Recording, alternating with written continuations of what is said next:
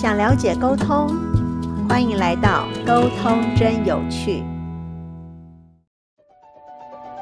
另外一个是他明明很想要主导，可是家长都都不让他去触碰，他之后变成叛逆，因为他要证明他自己可以做到。所以当他跟他的同才之间有那种鼓舞、鼓动、吆喝的时候，他会去做一些很违反生存的事情，只是要证明自己可以做做到。可能像吸毒，可能像飙车，可能像酗酒，可能像霸凌。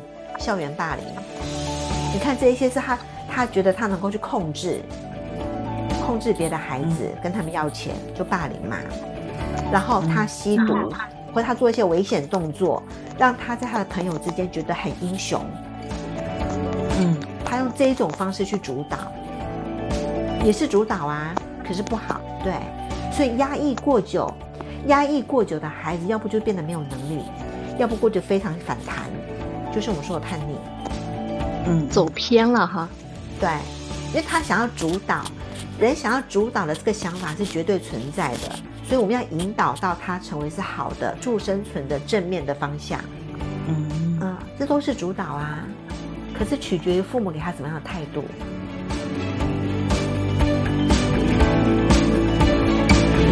在想人性哦，他到底是为什么他长大会变成我们不想要？他成为的那个样子，连他自己都讨厌他成为的那个样子。这个中间有很多的可能哈，可能性是，或许我们可以说这个人他自己不负责任，就是说他自己变坏是他自己决定的，他不可以把责任推卸到别人身上。我们当然可以这样讲，对吧？我们当然可以，我们当然可以这样说：说这个孩子从小到大被家暴。他长大就已经变坏，或是他觉得，哦，他的父亲打他，他的父亲打孩子是一件不对的行为。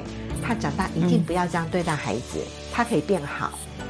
嗯，两种方法都可能，两种方法都是都是可能会产生的嘛。嗯，对吧？我们不能说啊，你不负责任，人性本善，你本来就你就已经知道打孩子是不好的，你为什么长大要？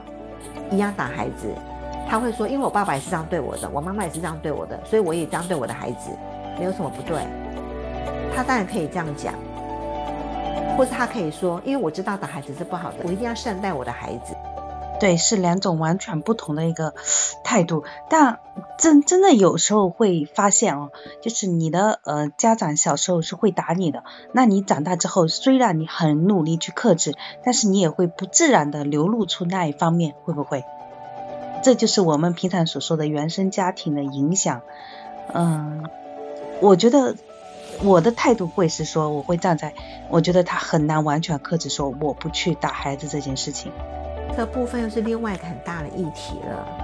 我们前面有讲到，每一个生命他都想要主导，每一个生命他都他都有他的责任。好像今天如果说我们今天讲太阳，太阳供给我们热能嘛，就是太阳它能够做到的事情嘛。嗯，好，今天任何任何物品的存在都是有助于它，就像个食物链。嗯，好，它都是。生生不息，环环相扣的。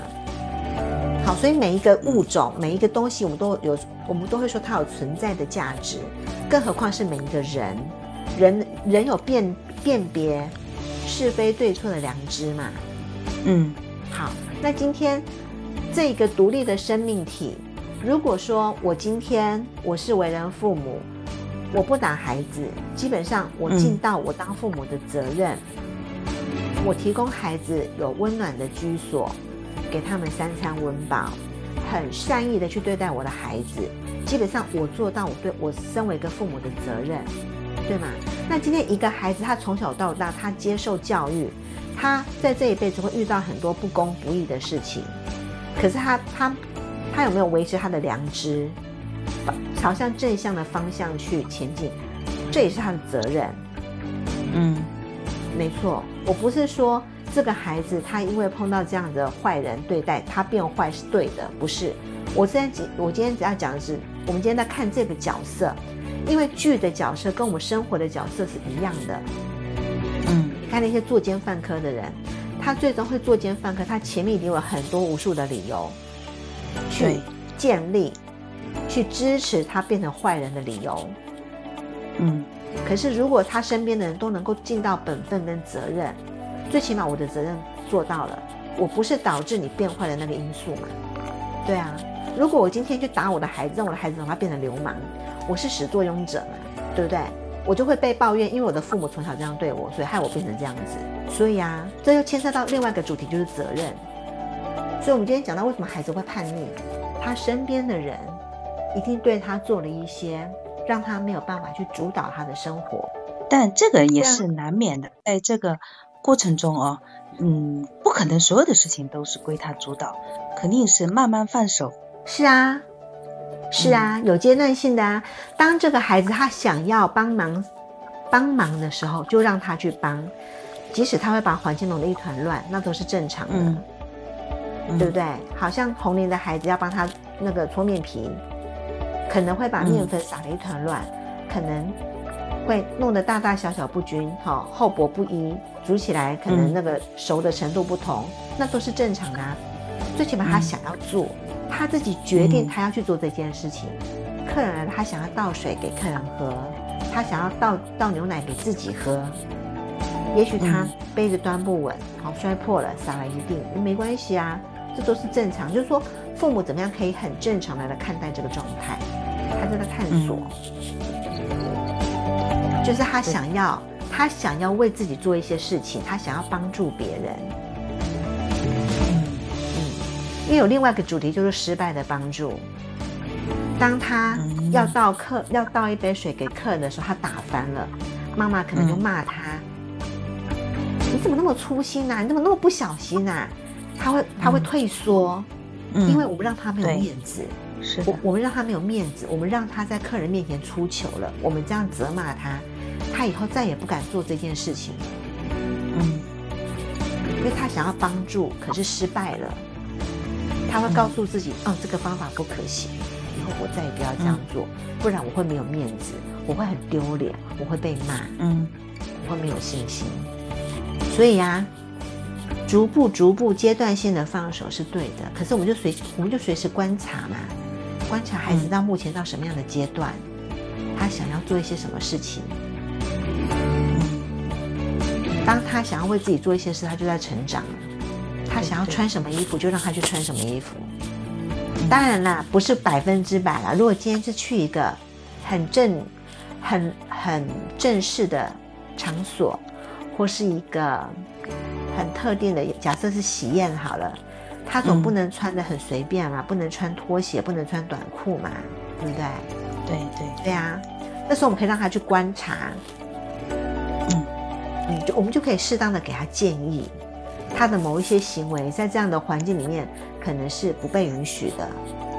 嗯，对。那你想要跟他们一样不一样吗？如果他想的话，那就那那就让他去做啊。对，而且我发现让孩子自己去主导自己每天穿什么样的衣服的话，我发现孩子他自己就是很注意外表的。嗯，而且很注意形象的。对对对，对呀，这也是一种放手啊。嗯这种放手，我从我从我儿子两岁半上幼儿园就开始了。哦，从那个时候开始到现在，衣服都是人家自己选、自己自己准备，对。但是人家对准备了，人家咱们看起来也是可以的，而且确实不别扭。他有自己的眼光，对，就夸奖他就好了。